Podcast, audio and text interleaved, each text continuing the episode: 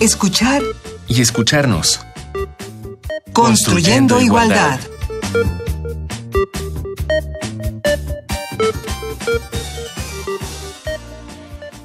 Esto es escuchar y escucharnos. Qué bueno que nos acompañan una semana más. Bienvenidas, bienvenidos. Estamos construyendo igualdad.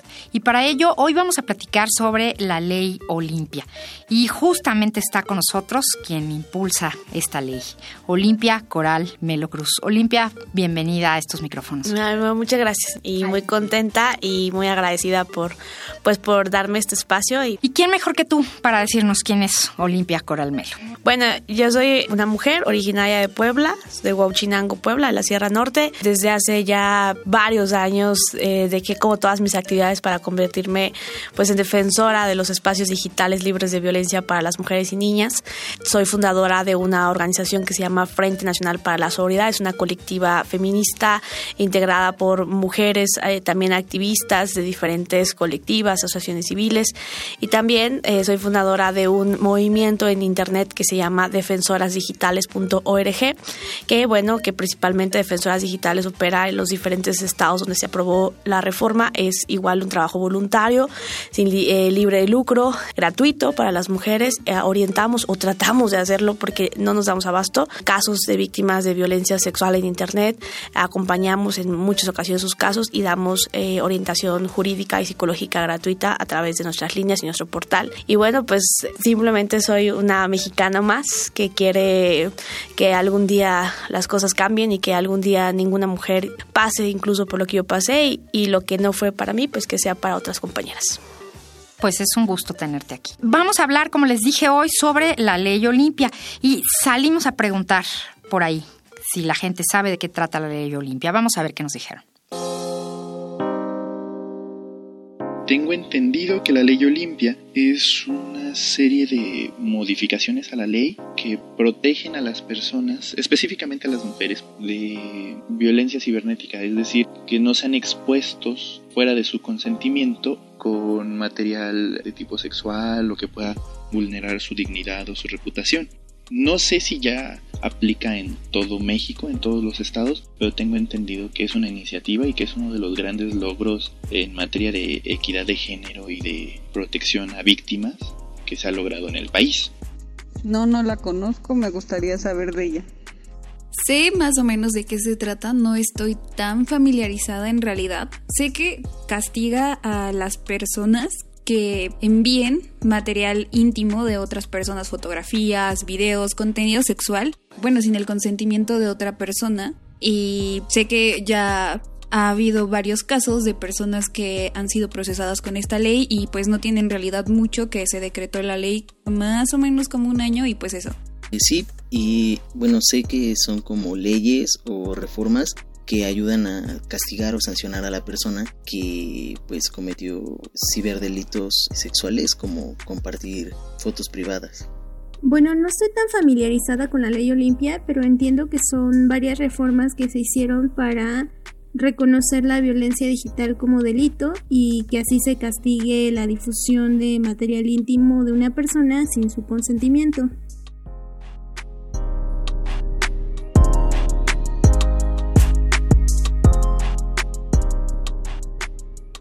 Pues parece que dentro de todo ha sido un buen trabajo porque la ley Olimpia suena, suena por todos lados y suena en los medios, entonces tal vez no con el, el detalle, pero la gente sabe, sabe que hay una ley Olimpia y queremos saber cómo sucedió todo esto. ¿Qué es la ley Olimpia? Bueno, la, Ley Olimpia es un conjunto de reformas legislativas, principalmente a dos disposiciones legales. Una es el Código Penal de los estados y la otra es la Ley de Acceso para las Mujeres a una Vía Libre de Violencia, entendiendo obviamente que la violencia digital no es solo la violencia sexual, o sea, existen diferentes acciones que dañan la dignidad, la privacidad, la vida íntima de las personas en Internet y que se hace por un medio comisivo específico. Las nuevas tecnologías de la información y la comunicación, algo que si bien ya estaba considerado o ya se había eh, manifestado dentro de otras leyes, como eh, la ley de protección de datos, como la ampliación del medio comisivo, no tenía un ámbito específico, ¿no? Y entonces, bueno, esta reforma es una reforma hecha desde nuestros sentires, es una reforma hecha desde la, la resiliencia, desde las voces de, muchas compañeras, la hicimos pues, en la cochera de mi casa hace ya varios años y eh, justamente indica parámetros específicos de la violencia digital como eh, aquellos actos perpetuados y agravados a través de las nuevas tecnologías de la información y la comunicación que dañan la intimidad, la privacidad, la dignidad de las personas, hombres y mujeres, pero cabe destacar que obviamente lo hemos presentado desde este sentir de mujeres porque son más, somos, somos más las mujeres que hemos sido víctimas de este tipo de violencia.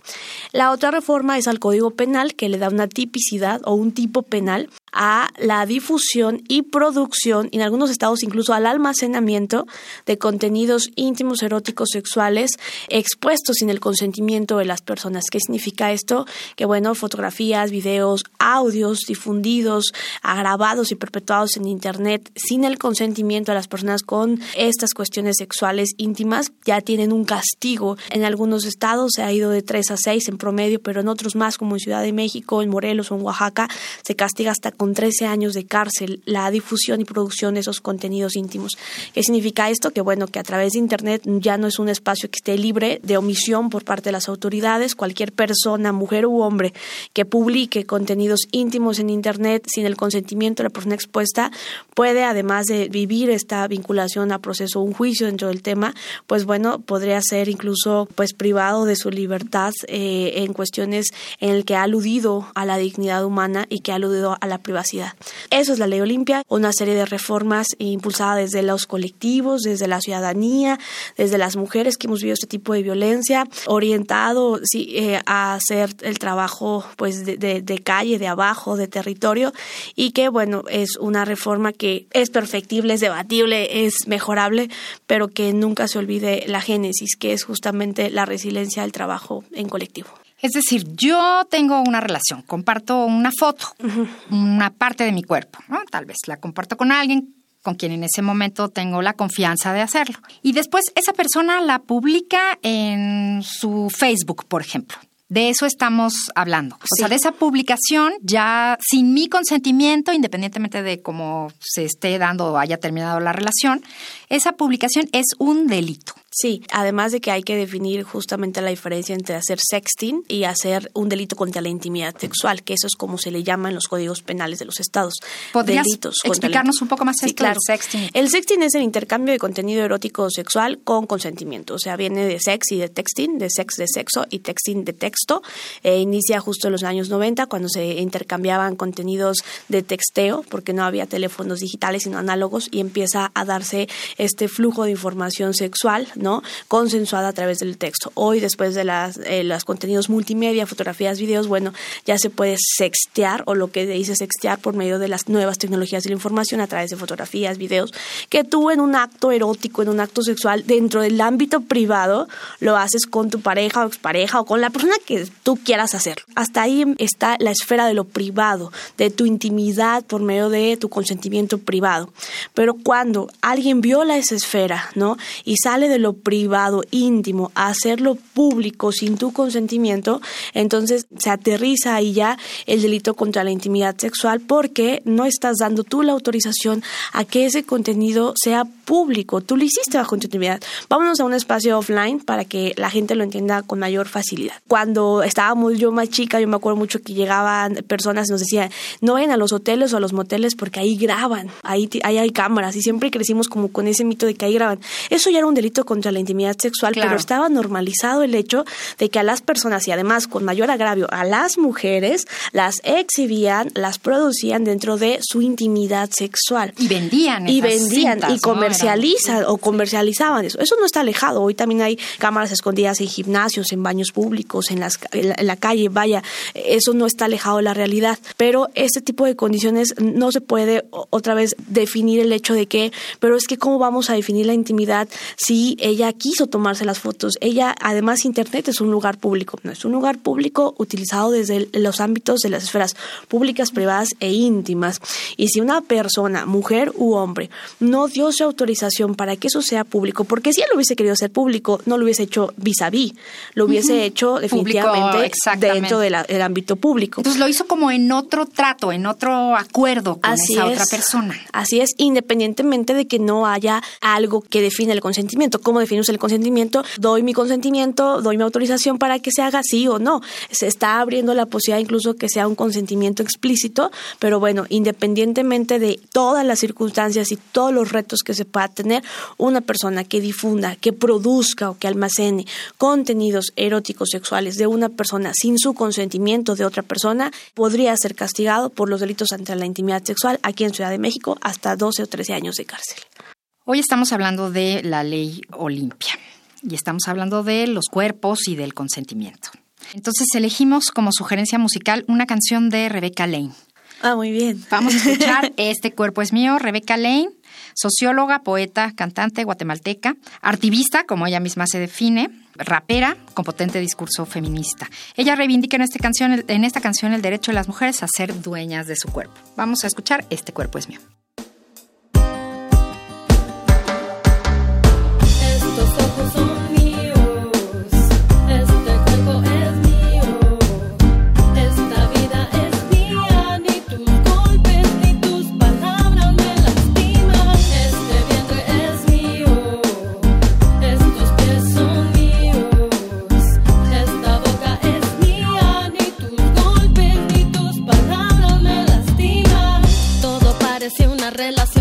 Hasta que me en la escuela. Revisaba mis llamadas, mis mensajes controlaba. Decía que lo hacía porque a mí me amaba yo, que me sentía tan enamorada. No me percataba de que ya estaba encerrada cuando me pidió que me casara. Hacete encantada, pero creo que era el miedo de sentirme abandonada.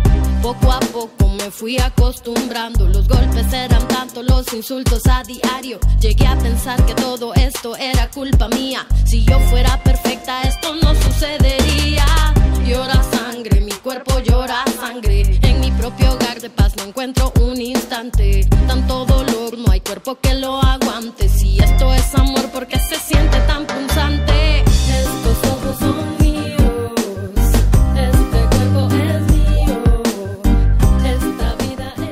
Estos ojos son míos, este cuerpo es mío, esta vida es mía, ni tus golpes ni tus palabras me lastiman. Podríamos también mencionar en la canción ahora de Rebeca Lane con respecto a la ley Olimpia, estas fotos son mías. Así es.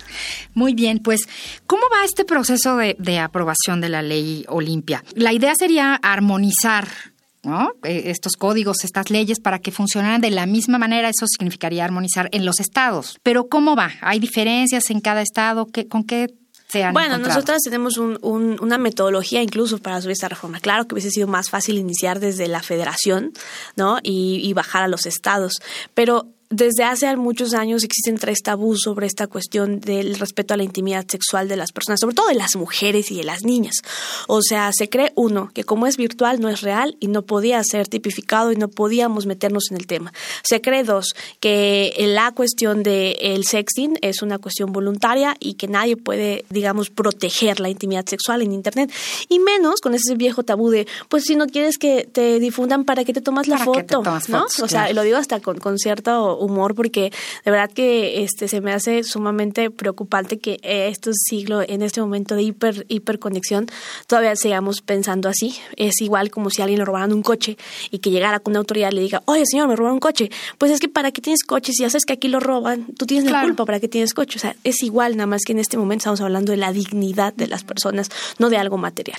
Entonces, bueno, en los estados comenzamos justo en Puebla, después de seis años de mucha lucha, de que estos tabús sean los que preponderaban, o sea, ¿cómo puede ser? Es que no es posible. Bueno, llegaron a decirnos algunos legisladores, es que yo no puedo proteger eh, con ciertas, incluso eh, palabras, este, como nos definen a las mujeres, ¿no? Las locas, este, con todas las groserías que ya sabemos que pasan, ¿no? Y entonces me da mucho la atención y seguimos luchando hasta que el 3 de diciembre del 2018 se logra la primera reforma en Puebla y a raíz de ahí comenzamos a hacerlo casualmente incluso en estados muy conservadores, Puebla, Oaxaca, Guanajuato, Veracruz, ¿no? Y, y de ahí comenzamos a subir eh, rumbo al norte del país. Ya son hoy 22 estados, cada uno. Nosotras entregamos un texto base que explica perfectamente el medio comisivo, que explica perfectamente eh, eh, cuáles son las viabilidades para la definición del texto y, mucho enfocado al tema del Código Penal, porque refiriéndonos a, la cuestión de teoría penal del delito tiene que ser muy exacta, muy entendible, muy estricta y muy fácil de aplicarse, porque la interpretación de los administradores de justicia pues puede ser muy diferente. Entonces, claro, es un riesgo, ¿no? Y, debe ser muy aterrizada. Ha sido debate, algunas han quedado diferentes, en otras, en algunas, claro que me preocupan, en algunas digo, híjole, ¿cómo va a quedar? Pero bueno, seguimos avanzando hasta llegar al, al norte del estado y hoy son ya 22 estados que al menos con sus diferencias y con diferentes cuestiones, pero tienen muy bien definido el hecho de la producción y de la difusión de material íntimo exhibido a través de plataformas digitales u otros medios digitales sin el consentimiento de las personas y está penalizado. Abarca esa cuestión más la cuestión de definición del de la, el concepto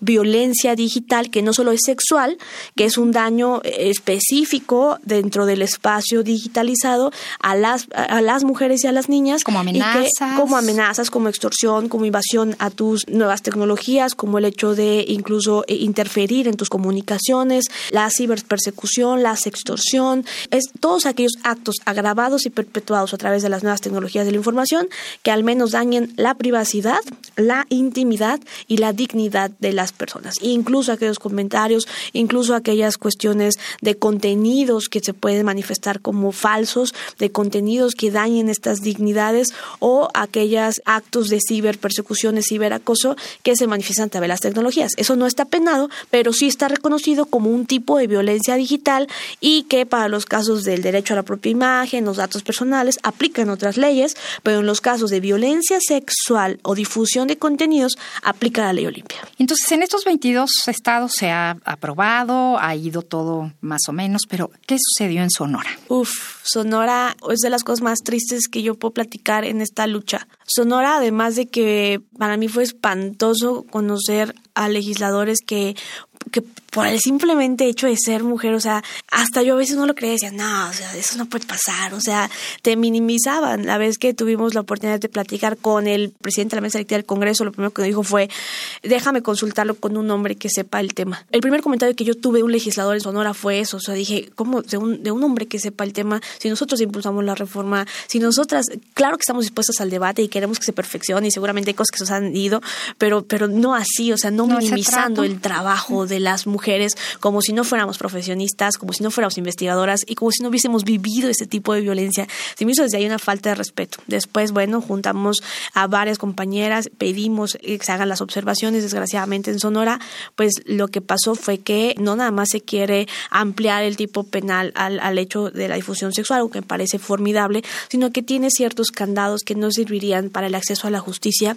y que tiene ciertas condiciones como que sea a través del acoso, algo que no todos los casos son a través del acoso y que además quiere tipificar cuando haya contenidos apócrifos o que dañen la identidad personal. Los contenidos apócrifos, si bien es cierto, ¿no? Que, que tienen que ser legislados y que definitivamente ya están incluso definidos en cuestiones de daño moral, en cuestiones del ámbito civil, creemos que no se puede utilizar eh, la causa, el tema de, de la ley Olimpia para tratar de censurar o tratar de meter ahí cuestiones que no son entendibles para la interpretación de la ley. Además de esos candados, bueno, desgraciadamente el tipo penal no se entiende, está redactado de manera rara, no tiene sintaxis, no, no, o sea, si vivimos en un país de 99% de impunidad para los casos de violencia sexual para las mujeres, si tenemos una justicia clasista que, que tiene que invertirse el dinero para tener acceso a la justicia, me imagino que ahora con un delito que ni siquiera se entiende, pues entonces no tendría caso el hecho. Lo pedimos de manera pacífica, lo enviamos tres veces al Congreso, tuvimos reuniones, se los explicamos, se los dimos, hasta que llegó un momento en el que fuimos al Congreso, nos impidieron el paso al Congreso del Estado y después de ahí vimos una cuestión desafortunada. Yo creo que incluso tienen hasta espiado mi teléfono de con quién hablo y quién soy. Todos los días recibimos parte de acoso, hostigamiento, por dos sencillas razones, ¿no? Ellos lo que quieren o los partidos políticos que además han politizado la ley Olimpia se han subido a la estrellita de es mío, es del PRI, es del PAN, es de Moreno. O sea, todo el mundo ha querido hacerlo en tiempos electorales. Por un lado, ellos sus objetivos pues son poder y los otros sus objetivos pues son, son libertad. No, no tenemos los mismos objetivos y entonces pues es un, desfortunio lo que pasa en, Sonora y esperamos que pues que cambie esta situación y que se dé la apertura a que la ley Olimpia salga y salga bien. Entonces seguirán insistiendo en eso. Pues sí, seguiremos. Muy bien. Pues nos comentaste sobre estas fotos, el sexting. Son actos eróticos o sexuales a los que tenemos derecho. Tenemos derecho a decidir qué compartimos y con quién de nuestro cuerpo. Entonces, hoy nos prepararon una sugerencia para cómo hacer un uso responsable de estos packs o nudes, porque como tú dices, no se trata de no comprar un coche para que no te lo roben, sino se trata de compartirlo responsablemente, que la otra parte también lo reciba responsablemente. Escuchemos la sugerencia. ¿Cómo hacer uso responsable de los packs? Si te quieres sumar al mundo de las nudes, hoy te daremos algunas recomendaciones para tomar y enviar tu pack de manera responsable. 1. Es tu derecho, ya sea por provocar erotismo en otra persona, por conectar con tu sexualidad o por amor al arte. Nadie puede utilizar esas fotografías sin tu consentimiento. No es justificable que alguien violente tu intimidad. Sin embargo, puede suceder que hackeen tu computadora o roben tu celular, Así que piensa qué acciones legales puedes emprender si esto llega a suceder. 3. Cuando termines tu sesión de fotos, bórralas. Las fotos tomadas con tablet, teléfono o cámara digital almacenan datos EXIF. Estos incluyen ubicación, hora, fecha y descripción en miniatura, por eso pueden volver tu foto identificable. Así que guarda tus nudes en tu computadora o celular en una carpeta con un nombre distinto al de su contenido y ponle una contraseña. 4. Hazlo con consenso. Es decir, si quieres enviar o que te envíen nudes, tu pareja y tú deben estar de acuerdo, así como también hacer clara la confidencialidad con un mensaje como estas fotos son solo para ti. Por último, diviértete. Cuando tomes tus fotos, ponte cómoda o cómodo y de preferencia no muestren el rostro. Esto también te ayudará a protegerte. Recuerda que divulgar fotografías íntimas sin consentimiento es un delito.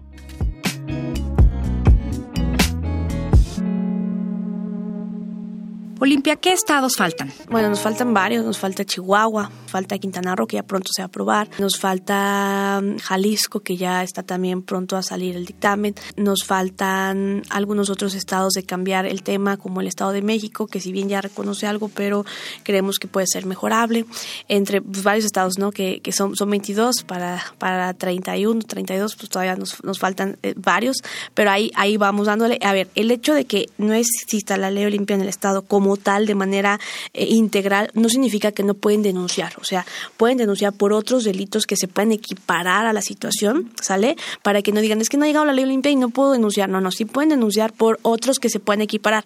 La idea de la ley Olimpia es darle una manera especial de nombrar esas, esas cuestiones de violencia sexual en Internet que ayuda a la investigación y a la vinculación de todo el proceso de investigación por parte de las instituciones de procuración y administración de justicia, pero no significa que no pueda pasar, ¿no? Eso para todos y todas las que nos escuchan en otros lugares donde pareciera que no está aprobada esta reforma. ¿Puedes darnos la guía práctica para hacer valer la ley Olimpia? ¿Qué se tiene que hacer alguien que esté sufriendo esto en este momento? Bueno, lo primero que quisiera como comentar es que no es la panacea y no hay que romantizarla tampoco.